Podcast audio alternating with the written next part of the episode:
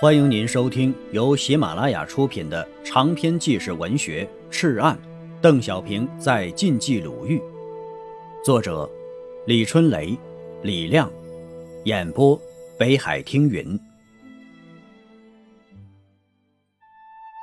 第七章，淬火。第十一节，王定南呢不会骑马，只靠步行。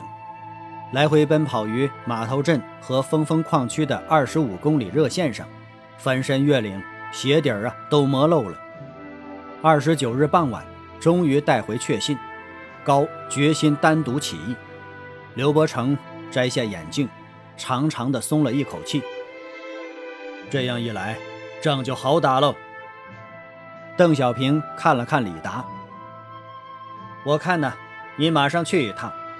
代表刘司令员和我去看望高树勋，一方面鼓励他坚定已经下定的决心，一方面看他还有什么问题，做好最后的商定。刘伯承说道：“非常之时，这样做作用更大呀。”当天晚上啊，李达化妆成一个商人，通过王定南已经争取的高部前沿防区，前去码头镇会见高树勋。高树勋见刘邓派自己的参谋长前来，十分高兴。邓小平派李达前去啊，还有一个原因，他俩都是西北军的老人。李达呀，是一九三一年宁都起义时参加红军的，与高树勋呢是老相识。李达向高传达了刘邓对他起义的欢迎之意，并评论高将军此举可与冯玉祥五原誓师相媲美。当晚呢。两人卧谈静夜，商议善后事宜。此夜呀，窗外枪声、手榴弹的爆炸声响成一片，异常激烈。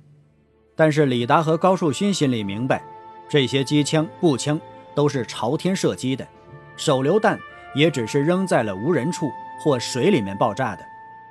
为了迷惑相邻的三十军、四十军，这是双方前沿部队的约定。一九四五年十月三十日上午，高在码头镇总部召开科团以上干部训话，宣布起义。副团长马润昌、参谋处长袁家宏等提出要回蒋管区，高立即答应派人送钱送行。当天夜里呀，双方通讯兵将电话接通，高树勋与刘邓通话。三十一日上午九时，刘伯承、薄一波带新华社。新华日报负责人朱墨之、安岗钦到高部慰问。当天上午啊，高树勋起义的通电传遍全国。下午，高帅起义部队一万多人撤出战场，开往武安博岩村。一朝齐活，满盘主动啊！第十一战区副司令长官兼四十军军长马法五、三十军军长鲁崇义和十一战区参谋长宋肯堂。听到高树勋起义的消息，如闻晴天霹雳呀！顿时是军心涣散，全面南撤。刘邓已料敌必然向南突围，命令一纵、三纵主力掩于敌退路东西两侧；二纵从正北面向南压，待敌脱离筑城地带，向心前击和猛烈兜击，以总预备队在漳河北岸构筑据点，截断其退路。至此啊！北犯的蒋军已插翅难逃。十一月二日，战役结束，除新八军一万余人起义外，国民党十一战区副司令长官兼四十军军长马法五、十一战区参谋长宋肯堂及四十军副军长刘世荣等高级将领及三十军、四十军两万多人均被生擒。十一月十日，新八军开赴武安博岩。进行改编，改编成什么名字好呢？毛泽东在延安说呀：“我们共产党要实行民主建国，就叫民主建国军吧。”高树勋呢，对平汉战役功莫大焉。事后啊，邓小平亲自介绍高加入共产党，但是啊，遗憾的事情还是发生了。为了把民主建国军建设成一支新型军队，晋冀鲁豫军区派了一些政工干部到军中建立政治工作系统，但相互关系呀没有处理好。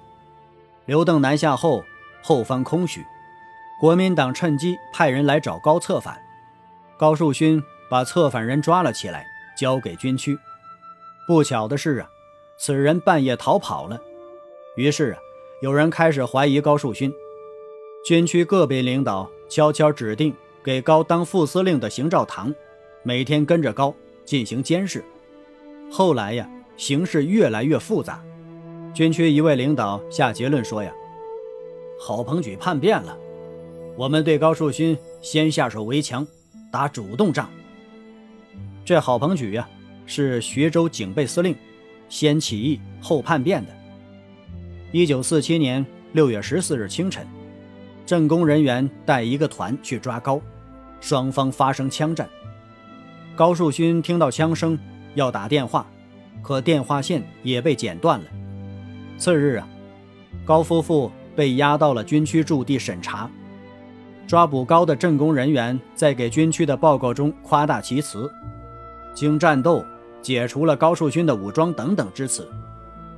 情况报到了中央，毛泽东回电说：“高树勋起义有功，必须保证他的人身安全。”刘邓此时啊，正在准备强渡黄河，军情如火，不了解情况啊。也没有办法。在这期间呢，策动高起义的王定南也被突然扣押起来，逼他承认参与高树勋暴动。王定南呢坚决否认，审问人员将他吊打被铐五十六天，此后啊便一直关押，直到一九五三年才从北京监狱释放。事后啊，邓小平多次说呀：“我党对不住高树勋呢。”一九八九年十一月二十日，邓小平在和二爷老同志谈话的时候，还说道：“我一直遗憾的是，后来我们对高树勋的处理不公道啊，他的功劳很大呀。”亲爱的听友，本集播讲完毕，感谢您的收听。